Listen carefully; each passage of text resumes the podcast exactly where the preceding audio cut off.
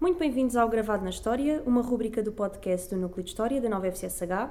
Nesta rúbrica introduzimos uma temática que iremos explorar com o auxílio de um convidado experienciado no tópico. Eu sou a Catarina. Eu sou a Clara. E temos connosco o professor Paulo Jorge Fernandes, docente desta faculdade e investigador do Instituto de História Contemporânea. Hoje conversamos sobre a história da imprensa contemporânea em Portugal e como esta mutou e evoluiu ao longo do século XIX. E, portanto, para começar, queremos saber em que estado se encontrava a imprensa em Portugal no início do século XIX. Muito bem.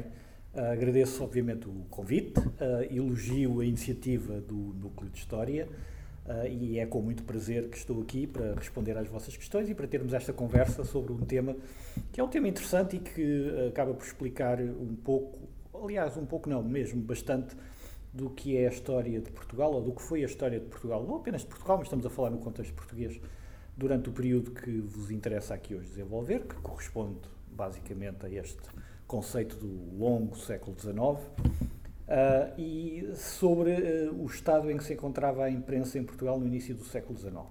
Pois a imprensa em Portugal neste período, ou no início deste período, encontrava-se muito escassamente desenvolvida. Uh, e percebe-se porque o, o, contexto é o contexto de um país rural, de um país praticamente analfabeto, tirando, obviamente, algumas zonas de Lisboa, do Porto, Coimbra, eventualmente por causa da, da universidade. Uh, eram, eram publicados muito poucos jornais neste período. Uh, o mais importante deles todos uh, era a, a, a, Gazeta de Lisboa. A Gazeta de Lisboa remonta a 1715, é talvez, o, é, talvez não, é o jornal mais antigo português era uma espécie de jornal oficial, era um jornal de regime. Atenção, para clarificar e para as pessoas que nos estão a ouvir perceberem, quando nós falamos em jornal, não, não, não temos que ter a ideia que estamos a falar de um jornal tal qual o entendemos hoje. O jornal, naquela altura, eram duas folhas, portanto, quatro páginas, seis páginas, no, na melhor das hipóteses, três folhas, e isso era um jornal, portanto, era um, era um, tinha um formato muito diferente do, do, daquilo que nós entendemos como um jornal hoje. Este, esta Gazeta de Lisboa, contudo, este jornal oficial, não era, o, não era o único jornal que se publicava em Portugal no princípio do século XIX, havia outros, este era o mais importante pelo seu caráter oficial, mas havia outros. Havia em Coimbra justamente o Jornal de Coimbra, uh, que aparece em 1812, portanto o primeiro que eu referi é de 1715, ainda princípios do século XVIII, este jornal de Coimbra é já de 1812, inícios do século XIX, portanto, praticamente um século depois, aparece este jornal em Coimbra. Tem esta curiosidade, era, este jornal era dirigido por um senhor chamado José Feliciano de Castilho, que vai, vem a ser, nada mais nada menos, que o pai do escritor e famoso pedagogo António Feliciano de Castilho, que é uma personalidade importante das letras e da cultura portuguesa do século XIX. Havia um terceiro jornal, o chamado Jornal Enciclopédico de Lisboa, este já fundado no início de 1820, que era dirigido por um padre, um senhor chamado José Agostinho de Macedo, que depois, pouco depois, aliás, se vem a tornar uma figura muito importante da história portuguesa, porque é o, o vai ser uma das principais figuras do pensamento contra-revolucionário português e vai, vai fazer doutrina a esse respeito e vai, ter, vai usar também a imprensa para fazer, a sua, para fazer difundir as suas ideias uh, neste, nessa altura contra a Revolução Liberal que então se começava a formar. Para além destes três exemplos, existia um quarto exemplo, uh, não no Portugal europeu, mas no Portugal Atlântico, no, no, Rio de Janeiro, justamente a Gazeta do Rio de Janeiro, um jornal fundado também já no início do século XIX, era o único jornal que, circulava na altura no Brasil. Uh, e, e, e, portanto, este veio a ser talvez espécie de, de, pai de toda a imprensa brasileira que depois se vem a desenvolver a seguir à independência em 1822, 1825. Só para terminar este tópico, dizer-vos que esta escassez e este, este subdesenvolvimento da imprensa em Portugal explica-se por vários fatores. Eu há pouco uh, introduzi uh, a questão da, da, da, própria sociologia do país nesta altura, um país rural, como eu caracterizei, uh, analfabeto, mas havia um outro, uma outra questão que talvez ajude a perceber porque este atraso, que tem a ver, é uma questão tecnológica. Portugal registrava nesta altura também um grande atraso tipográfico, quando comparamos com outras regiões uh, mais desenvolvidas da Europa. Por esta altura, estou a falar por volta de 1820, só existiam em Portugal tipografias em Lisboa, no Porto e em Coimbra, justamente as três cidades que eu mencionei há pouco. Uh, e contam-se pelos dedos, ou quase pelos dedos das duas mãos, o número de tipografias que existiam em Portugal. Portanto, não existiam jornais em Portugal porque não existiam também locais onde esses jornais pudessem ser, pudessem ser impressos. Isto representava, de facto, um grande atraso, uh, um enormíssimo atraso em relação ao resto, ao resto dos outros países da Europa. Sabemos que a história de Portugal durante a época era politicamente instável e sabemos também que a imprensa se foi alterando e transformando consoante uh, o poder político em vigor e as suas leis. Pode falar-nos acerca dessa evolução conturbada? Sim. Sobre, sobre a questão. Bem, vamos lá ver. A partir de 1820, a partir da primeira Revolução uh, Liberal, Uh, nós assistimos uh, a uma espécie de explosão do espaço público no nosso país. Uh, Vai-se notar depois, em 23, com, depois do, do chamado golpe da Vila Francada, um retrocesso a esse nível. E só em 1826, três anos mais tarde, com a outorga da Carta Constitucional, a partir do Rio de Janeiro, se assiste a uma nova explosão do espaço público português. Uh, a segunda experiência liberal, esta já de 1826, vem reanimar uma espécie de movimento periodístico, portanto, de periódicos, no país. A primeira experiência, portanto, a de 1820, já tinha proporcionado essa primeira grande abertura. Eu trago aqui alguns números para vocês perceberem do que é que estamos a falar. Portanto, passamos de um espaço público onde praticamente não há imprensa, ou há imprensa apenas nos grandes centros urbanos, sendo que eles estão reduzidos a Lisboa, Porto e Coimbra, e não mais do que isso.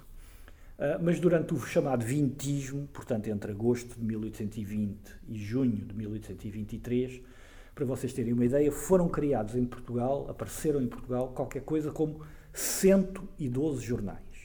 Portanto, passamos de muito pouco para 112 jornais no espaço de aproximadamente uh, três anos. Portanto, isto é uma proliferação jornalística como não, não, nunca tinha existido. Obviamente, isto é um fator novo na história, na história de Portugal e por essa circunstância vai também ter uh, um, impacto, um impacto bastante grande na organização da sociedade, na organização, sobretudo, a nível político.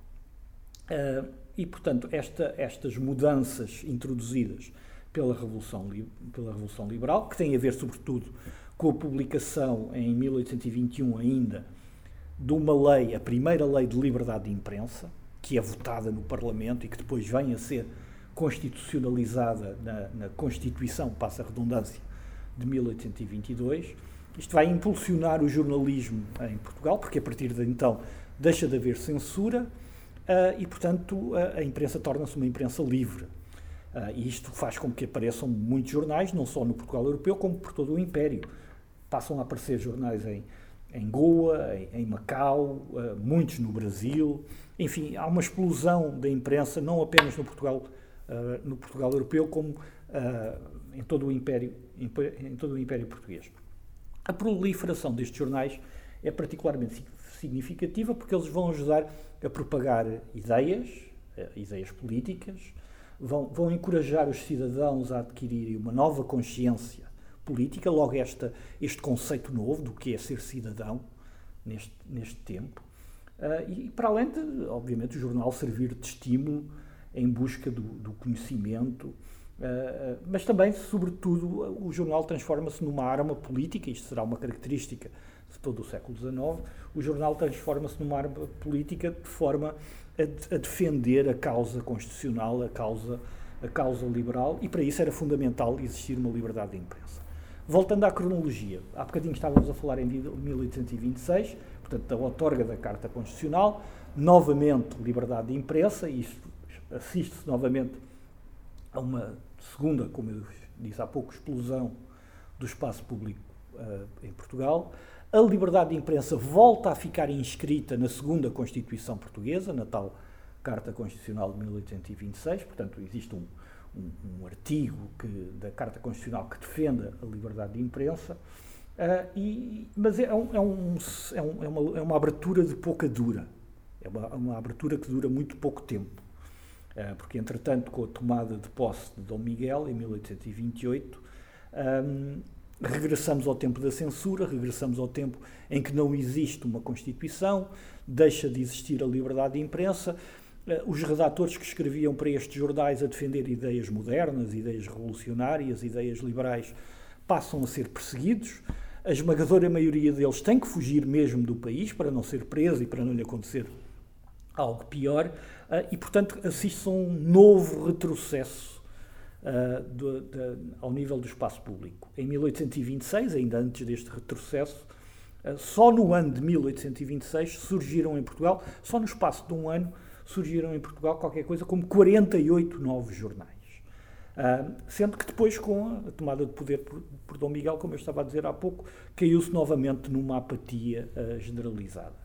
E, portanto, isto vai, esta questão da liberdade de imprensa vai acompanhando a evolução do regime político português e só depois, mais tarde, a seguir à Guerra Civil, que termina em 1834, é, e com a reposição, com a restauração da Carta Constitucional de 1826, da tal Constituição que há pouco tinha proporcionado a abertura do espaço público novamente a partir de 1826, dizia eu só a partir de 1834, é que definitivamente a liberdade de imprensa se vem instalar em Portugal e assiste-se então novamente a um terceiro e definitivo ciclo de explosão, de abertura uh, do tal espaço público, a proliferação de dezenas e dezenas de jornais, que é um movimento que a partir daí não para de crescer e a partir daí não há tanto um retrocesso.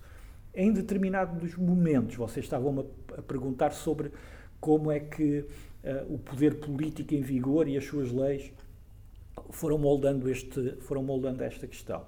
Uh, portanto, a partir de então, os jornais vão se caracterizar justamente por este, vão ter esta, vão ter esta faceta, são jornais eminentemente políticos, portanto, vão estar ao lado ou do governo que está em funções ou ao lado da oposição a esses mesmos governos. Uh, e, portanto, isto vai ser uma característica, a partir de agora, definitiva deste tipo de imprensa.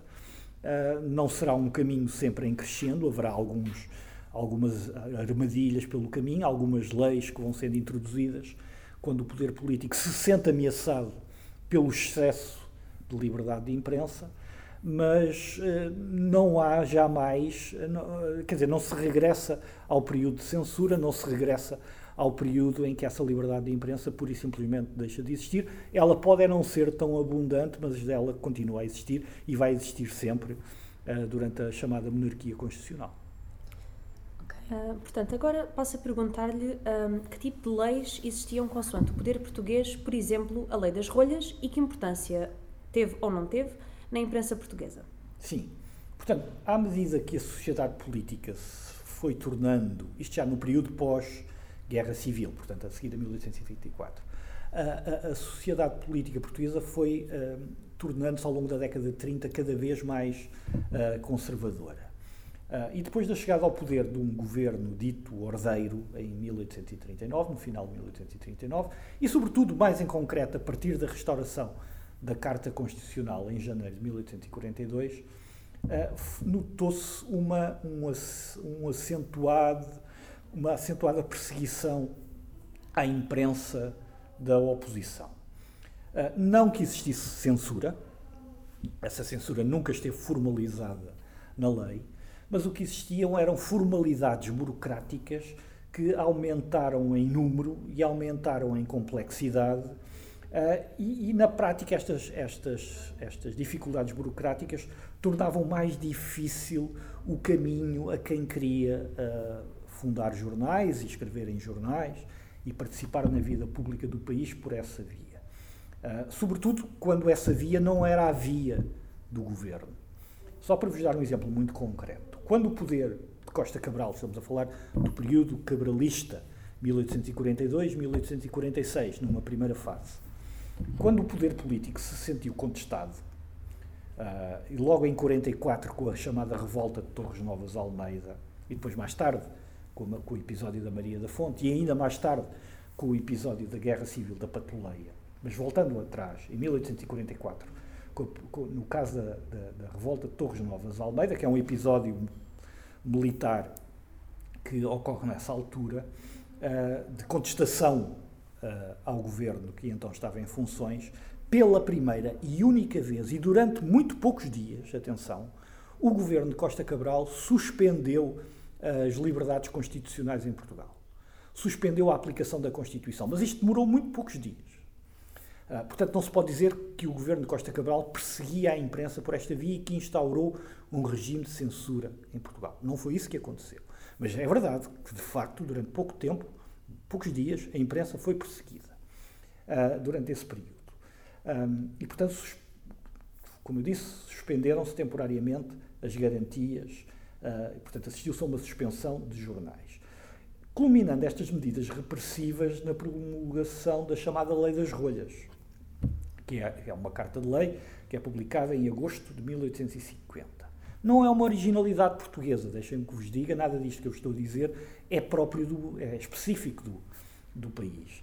Na, na, na, França de Carlos X, em 1830, um, onde depois, justamente muito na sequência deste, destes acontecimentos, também se vem a suspender a liberdade de imprensa, já existiam leis semelhantes a estas que Costa Cabral vem, o, o chefe do governo na altura, uh, ministro do Reino, ele não era o primeiro-ministro, ou o equivalente na época, porque o cargo de primeiro-ministro não existia na época, cargo equivalente era o de presidente do Conselho de Ministros, mas este senhor António Bernardo da Costa Cabral, primeiro quando tomar, tinha o cargo de ministro do Reino, sendo que nesta altura ser ministro do Reino era mais importante do que ser presidente do Conselho de Ministros, portanto ser chefe do governo. Ele praticamente mandava no governo. Para não perder o fio à meada.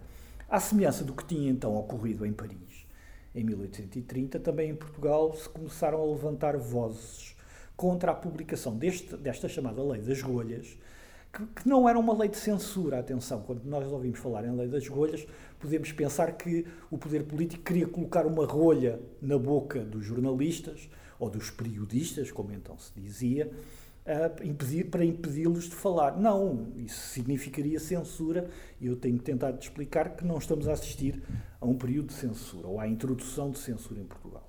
O que esta lei das rolhas significava era introduzia um conjunto de formalismos burocráticos ao nível do pagamento dos impostos, ao nível da, da, da maneira como os jornais eram dirigidos, que desencorajava as pessoas de escrever nos jornais, não incentivava as pessoas a escrever nos jornais. Não as proibia, mas tornava de tal maneira difícil o exercício da sua atividade que as pessoas acabavam por desistir.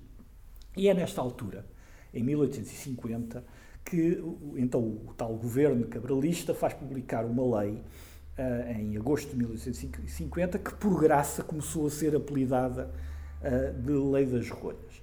E também há semelhança, isto é muito curioso, à semelhança do que aconteceu em França, também em Portugal se levantaram as vozes dos tais publicistas contra estas medidas, uh, contra estas medidas, digamos assim, de perseguição à imprensa.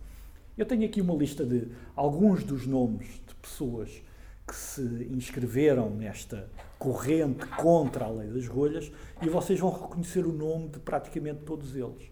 Reparem, Alexandre Herculano, Almeida Garrete, José Estevão Coelho de Magalhães, uh, Rodrigues de Sampaio, Oliveira Marreca, Lopes de Mendonça, Fontes Pereira de Melo, Latino Coelho, uh, Tomás de Carvalho, Gomes de Amorim, Rebelo da Silva, Bulhão Pato. Estamos a gravar isto a seguir à hora do almoço. Uh, não tem menção nenhuma em relação às ameijos a Bulhão Pato, atenção. Uh, Andrade Corvo, enfim, um conjunto de nomes que ou já eram personalidades ligadas à política e à literatura e à cultura, ou viriam a muito curto prazo a sê-lo.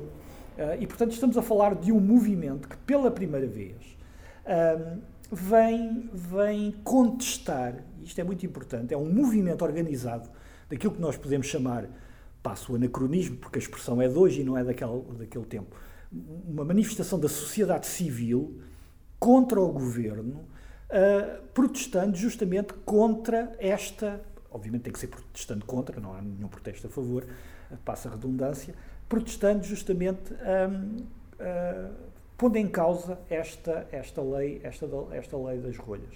Complementando esta movimentação destas, como se dizia na altura, destas penas célebres, um, foi também, registrou-se nesta altura também, um protesto assinado por mais de 100 tipógrafos. Portanto, isto tudo junto, na prática, significou uma espécie de. uma espécie não, uma reação corporativa, a primeira que se registra em Portugal, no sentido em que se manifestam apenas os grupos sociais uh, e profissionais, já agora, diretamente afetados por esta, por esta legislação, demonstrando, por outro lado, e isto também é muito interessante verificar, como a opinião pública uh, ainda não se encontrava devidamente estruturada uh, se adotarmos os critérios, sobretudo do final do século XIX. Estamos ainda em meados do século XIX e este protesto é dirigido sobretudo por pessoas que frequentam o espaço público. São políticos, são escritores, são uh, intelectuais, uh, portanto, é gente ligada a um meio uh, socialmente diferenciado. e isto é, é, de facto, também bastante interessante de, de, de notar, até porque se trata de uma espécie de primeiro sinal de um ciclo que vai ser justamente caracterizado por esta ligação muito próxima entre política por um lado e sociedade por outro, tendo os jornais como intermediário nesta relação. Alongando na, na resposta. Uh, e portanto, já que falou dessa questão uh, da sociedade, uh, nós ouvimos que falou de periódicos. e portanto, que tipo de periódicos é que haveriam e quais é que, serão, quais é que seriam os seus líderes? Ouvimos falar, por exemplo, da Revolução de Setembro, portanto, sobre isso. Muito bem. Um, bem, a imprensa, a partir de 1834, portanto, a partir da conquista definitiva da liberdade de opinião, da liberdade de expressão, uh, da liberdade de imprensa, uh, a imprensa em Portugal é uma imprensa essencialmente conotada politicamente. O que é que eu quero dizer com isto? Quero dizer que todos os jornais que aparecem em Portugal, e aparecem dezenas de jornais, praticamente todos eles são jornais políticos. Isto é, são jornais que ou apoiam o governo que está no poder, seja ele de que formação uh, ou de que facção política for, ou então, por outro lado, estão no campo da oposição, ou seja, são contra o governo que está em funções.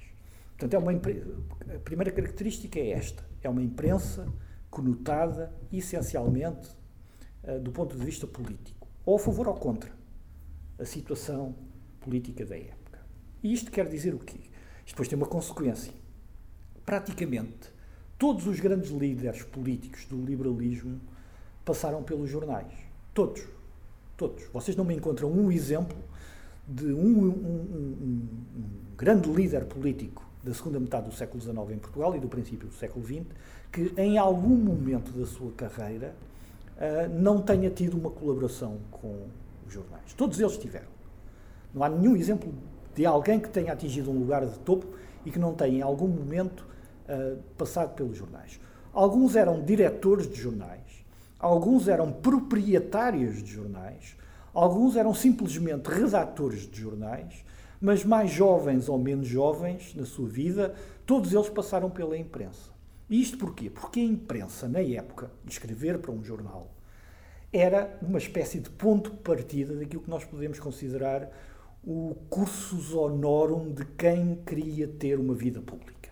Isto é, e quando eu falo em vida pública, atenção, não era chegar apenas ao governo. Uh, alguém que queria ser eleito deputado, alguém que queria ter um lugar na administração pública, isto é, queria ter um lugar no, no, numa hierarquia de um ministério, por exemplo, não quer dizer que tenha que ser ministro ou ser deputado, alguém que quisesse ter visibilidade na sociedade. Quem queria ter visibilidade na sociedade tinha forçosamente que escrever no jornal. Forçosamente.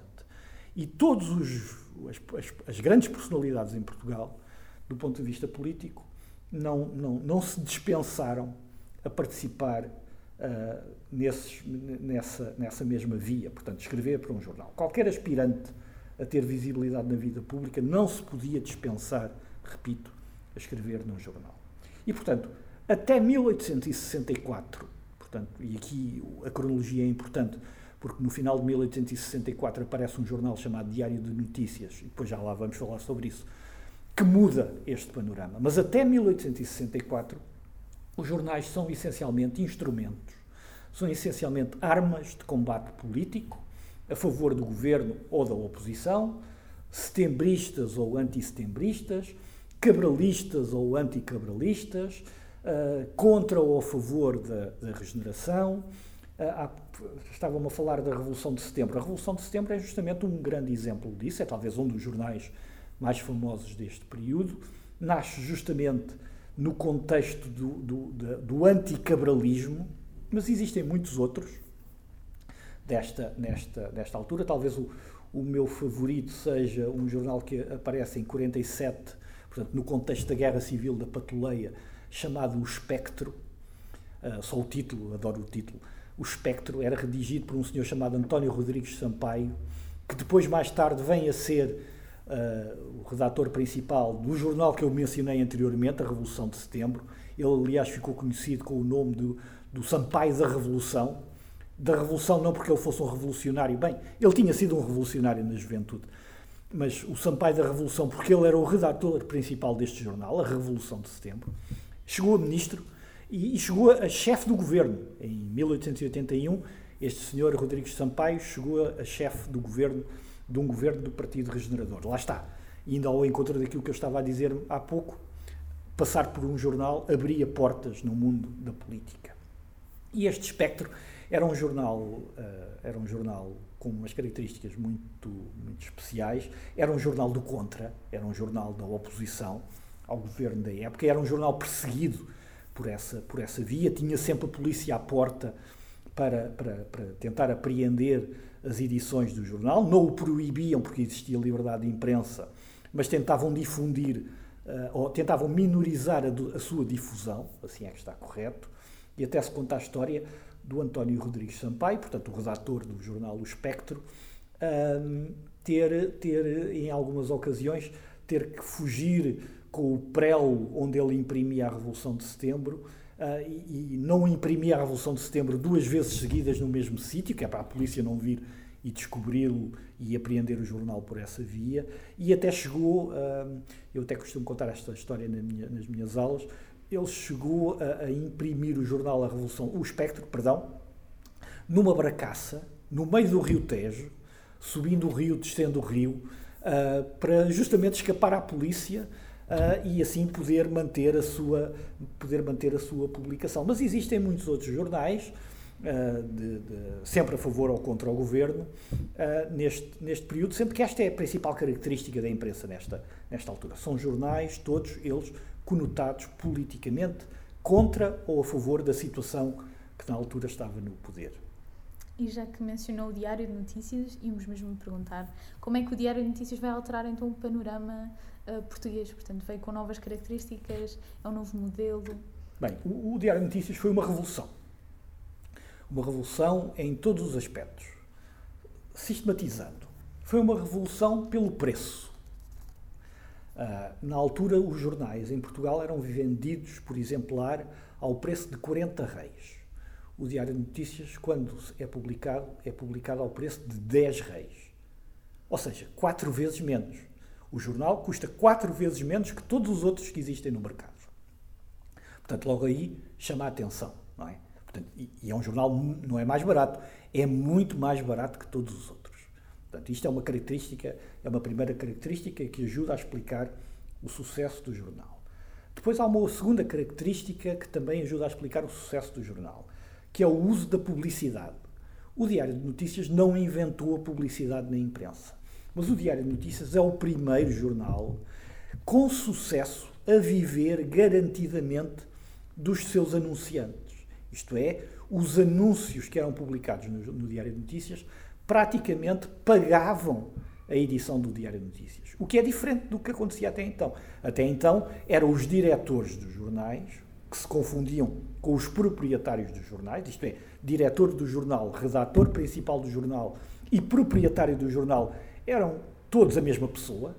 E agora não, agora existe uma imprensa, uma empresa jornalística com um objetivo comercial, isto é, vender um jornal para ganhar dinheiro não para enterrar dinheiro, não para perder dinheiro, mas para o seu contrário, para ganhar dinheiro. E isso faz-se como? Através da publicidade, não é? Através do anúncio pago. Trago aqui alguns números também para vocês perceberem esta evolução e como isto foi importante. A, a média dos anúncios por número do Diário de Notícias, por exemplo, em 1865, portanto, no primeiro ano de vigência do Diário de Notícias, era de 48 anúncios por número, que era uma, uma coisa extraordinária. Uh, em 1885, portanto, 20 anos depois, passamos de 48 para 490 jornais, uh, 490 anúncios por número. Portanto, uma explosão extraordinária. Em 1913, já no período da República, existiam 707 anúncios em média pelo, por número. Ou seja, o jornal, em determinados dias, era só anúncios. Era só anúncios. Às vezes, e isto é verdade, os redatores retiravam as notícias, chegavam a retirar o editorial do texto do jornal, marimbavam-se no, no, na, na, notícia que tinham para dar para publicar anúncios, para ganhar espécie, dinheiro com os, para ganhar, televenda. para ganhar dinheiro com, com, os anúncios. E portanto, isto é, é uma coisa, quer dizer, nunca vista, não é? É uma coisa nunca vista. Uh, muita gente pegava no jornal só para percorrer a página dos anúncios. Não era para ler as notícias, era para ler, para ler os anúncios. Uma outra coisa importante do Diário Notícias é a tiragem do jornal. Isto permite tirar muito mais jornais. Ou seja, o número de jornais que são publicados por dia uh, é também uma revolução anunciada pelo Diário Notícias. O Diário Notícias era o periódico de maior circulação no seu tempo. Em setembro de 66 imprimia 7.900 exemplares. 7.900 exemplares. O diretor dele, do Diário de Notícias, escreveu um, um texto a dizer: Nós tiramos 7.900 exemplares, mas somos lidos por 30 mil leitores diários. Isto é, tiramos quase 8 mil, mas somos lidos por 30 mil. Praticamente de todas as classes uh, sociais, de ambos os sexos, uh, desde o passo, desde a família real até o mais humilde uh, português. Muitas vezes, pela leitura em voz alta, o, o, jornal servia, servia ou chegava a mais gente. E, portanto, em 1869 eram vendidos em Lisboa aproximadamente 50 mil exemplares de jornais. 50 mil exemplares de jornais.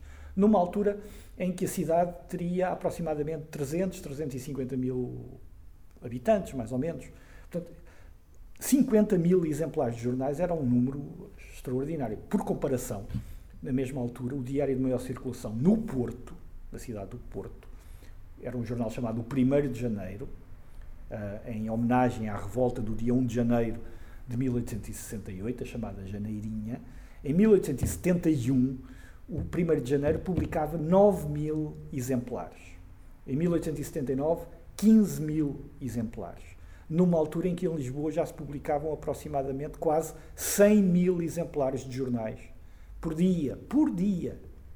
Se nós formos comparar o, o número de tiragens de jornais diários daquela época com os dias de hoje, nós ficamos envergonhados como é que hoje os jornais praticamente não são publicados em papel, são hoje difundidos por outras vias, sobretudo a partir do online, uh, e isso é, é também um, um, fator de evolução. Mas naquela altura não existia o online, como é óbvio, portanto os jornais tinham que ser publicados em papel e existe esta característica, que é Portugal é o reino da Europa Ocidental com a maior taxa de analfabetismo, ainda nesta altura, mas é também, curiosamente, o país onde o número médio de jornais por habitante é também mais elevado. É uma, é uma característica da, da, da, imprensa portuguesa deste período e da segunda metade do século XIX. É, somos os mais analfabetos, mas somos aqueles também que publicamos e lemos mais jornais. É um, é um facto paradoxal um, e é interessante tentar perceber porque é que isso também acontecia. Há mais, há mais questões importantes sobre o Diário de Notícias. Tem a ver com, com o título do jornal, tem a ver com a hora da publicação, tem a ver com o preço do próprio anúncio. Um, e, e, e, portanto, tudo isto junto dá ao Diário de Notícias uma, uma, uma, uma característica específica que se junta talvez à, àquela que é a mais importante so, relacionada com este jornal, que tem a ver com o seu conteúdo noticioso. O Diário de Notícias inaugura em Portugal uma imprensa verdadeiramente noticiosa e já não uma imprensa opinativa politicamente. Quer dizer, o Jornal de Notícias, politicamente, ao contrário dos outros, até então, o Jornal de Notícias é um jornal politicamente neutral. Não toma posição nem a favor do governo, nem contra o governo. Diz o acontecimento, noticia o acontecimento, ponto final, parágrafo. É claro que isto é um bocadinho redutor o que eu estou aqui a contar-vos, porque nós, se lermos o Diário de Notícias com atenção e conhecendo as pessoas que lá escreveram, nós prestamos um bocadinho atenção à maneira como, notícia, como as notícias são publicadas, nós percebemos que o jornal não é assim tão neutral e percebemos que em determinados momentos o jornal vai a favor de uma determinada corrente política, vai a favor de um determinado líder político. Uh, portanto, não é assim tão neutral, mas tenta, ou pelo menos uh, esforça-se por, uh, por introduzir essa capa de neutralidade numa imprensa que era eminentemente engajada politicamente e que com o Diário de Notícias esse engajamento político torna-se um bocadinho mais relativo. E, portanto, o Diário de Notícias um, garante também a sua, a, a, sua, o seu sucesso pela maneira como ele é difundido na cidade de Lisboa. O Jornal de Notícias, o Diário de Notícias, peço desculpa, era vendido por ardinas, crianças, na maior parte jovens, adolescentes ou mesmo crianças, que percorriam a cidade a pé e que vendiam o jornal. Portanto, o jornal não é vendido num ponto fixo, o jornal, não é o, não é o leitor que vem ter com o jornal, é o jornal que, vai, que passa a ir ter com o leitor. Portanto, e o jornal espalha-se pela cidade e depois espalha-se pelo país. Espalha-se pelo país porque o Diário de Notícias é o Diário de Notícias e todos os outros jornais desta altura, mas estamos a falar do Diário de Notícias agora e do seu sucesso. O Diário de Notícias espalha-se pelo país como? O Diário de Notícias é, é, é contemporâneo da explosão do caminho de ferro em Portugal. Portanto, ele chega à província, ah, é, é, é, é, contemporâneo da explosão do próprio serviço de correios, e é outra forma publicar ou de fazer chegar a notícia a locais onde até então as notícias não existiam. E, portanto, tudo isto vai, vai consubstanciar um novo tipo de jornalismo que depois se vem a, que se vem a revelar no aparecimento, também por esta altura, no jornalismo da província. É? O jornalismo deixa de ser uma característica específica de Lisboa, Porto e Coimbra, e praticamente todas as cidades, independentemente da sua dimensão, e mesmo as maiores vilas do país, passam a ter, passam também elas a ter seu, os seus jornais específicos, uh, de acordo com a, o contexto político da época, a favor ou contra determinada situação, contra determinado, a favor ou contra determinado partido político. Uh, e assim o jornalismo cobre, ou os jornais cobrem basicamente todo o território português a partir desta altura. E isso garante o seu sucesso, de facto. Como última questão, ainda ao encontro do que o professor referiu previamente, como lidava a sociedade, e com sociedade falamos no maior sentido da palavra, entre classes baixas e classes altas, e até mesmo a família real, uh, com este tipo de imprensa cuja criação de periódicos se dizia de todos para todos, como, por exemplo, Diário de Notícias. Sim. Bem, como parece lógico daquilo que eu tenho dito até agora, a sociedade aprendeu a conviver com a diversidade política através da imprensa. Isto é talvez o mais importante uh, do sucesso da imprensa e o seu contributo para, para, para, para, para a evolução social e política de, de Portugal nesta, nesta altura, deste, a partir deste período. Estamos a falar de uma década que começa no meados dos anos 60, que vai até meados dos anos 70, é um período particular uh, da história política portuguesa, também da história política europeia. Uh, e, e, portanto, o, o sucesso da, da, da, Ou melhor, a, a, sedimentação e a solidificação, uh, da, a solidez, melhor dito, do regime liberal em Portugal deve muito à difusão da imprensa, porque as pessoas aprendem ou aprenderam a lidar com a, a opinião diversa, portanto, a opinião que não é a nossa opinião, a opinião que é a opinião do outro, de uma forma pacífica, de uma forma não, não, não, não como é que eu ia dizer, não problemática, não conflituosa, talvez seja a melhor expressão, a sociedade aprendeu a conviver com a diversidade, com a diversidade política, com a diversidade de opiniões e a imprensa tem muito a ver com isso. Se nós podemos falar numa paz, uma pax regeneradora, uh, essa paz da regeneração deve muito à imprensa. Não é o único fator, obviamente, mas a imprensa contribui muito decisivamente para isso, porque a imprensa ajudou de uma forma pacífica a, a, a mostrar à sociedade portuguesa as várias facetas da política, sem que a política tivesse que entrar em conflito, as várias fações tivessem que entrar em conflito entre si. Porque a tónica foi essa, até justamente esta altura, quer dizer, Portugal, praticamente desde o princípio do século XIX até meados do século XIX, viveu em guerra civil permanente. Não é? Muitas vezes declarada, umas vezes uma guerra civil larvar, mas, mas, mas, viveu em guerra civil permanente. E depois dos anos 50, 60, a, a, a sociedade pacifica-se e a imprensa tem um papel muito importante nessa pacificação. E, portanto, todas as classes, como vocês disseram, todas as classes sociais aprenderam a conviver umas com as outras de uma forma mais regulada, também graças à intervenção da imprensa. E vocês mencionaram a família real. A família real não ficou à margem desta evolução, como é óbvio. A família real também consumia a imprensa. Aliás, conta-se esta história, não sei se cheguei a falar nisto. Houve um rei, de, um rei de Portugal, o rei Dom Luís, que nós sabemos que escrevia sob pseudónimo para a imprensa.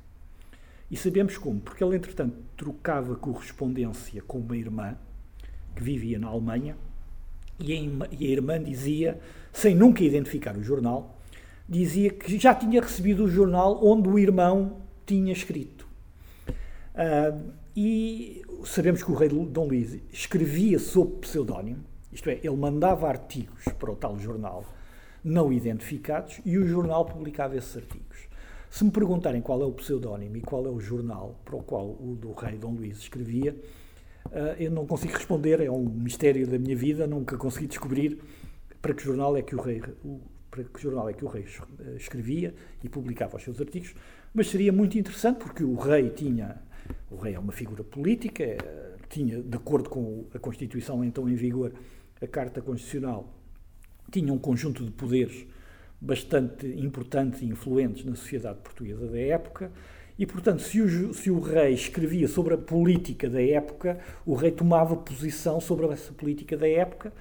E, e nós sabemos a posição que ele tomava publicamente quando nomeava ou demitia governos, mas não sabemos a opinião do rei sobre determinados acontecimentos.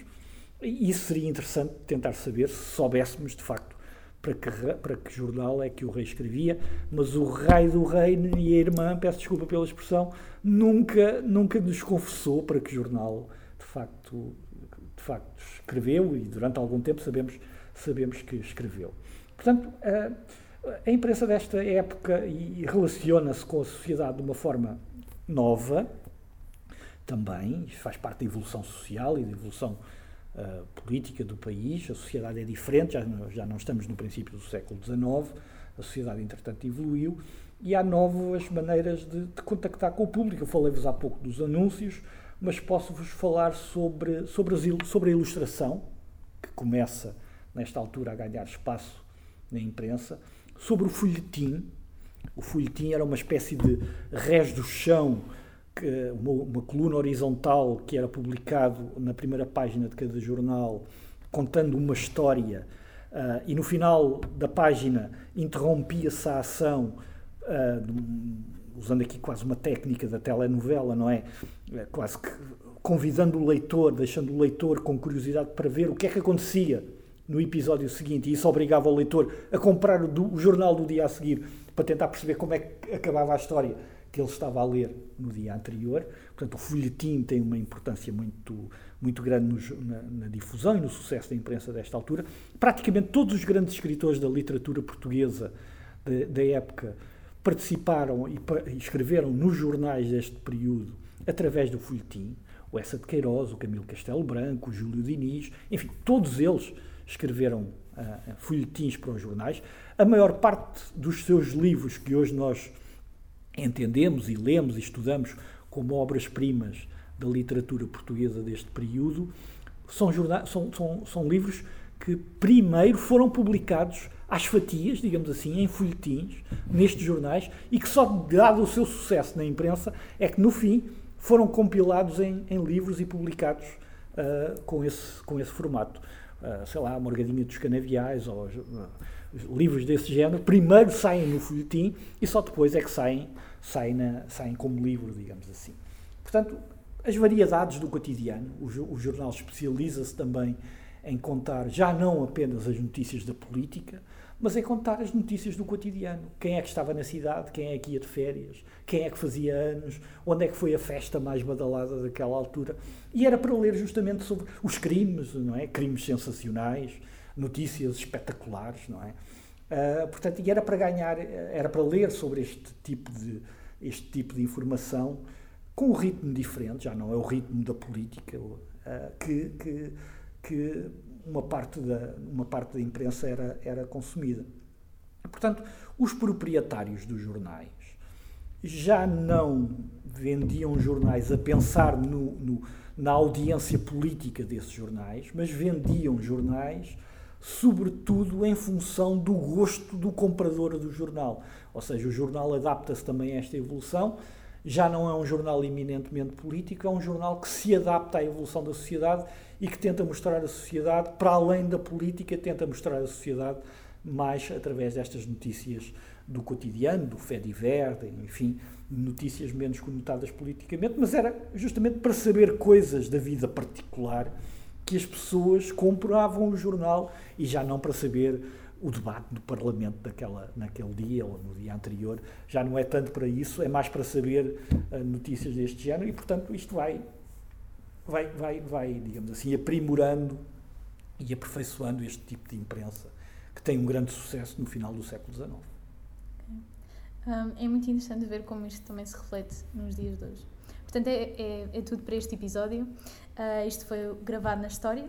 Queremos agradecer a presença e participação do professor Paulo Jorge Fernandes. Incentivamos os nossos ouvintes a enviarem questões que tenham ficado por responder e também incentivamos que nos enviem outros temas para episódios futuros. Obrigado por ouvirem.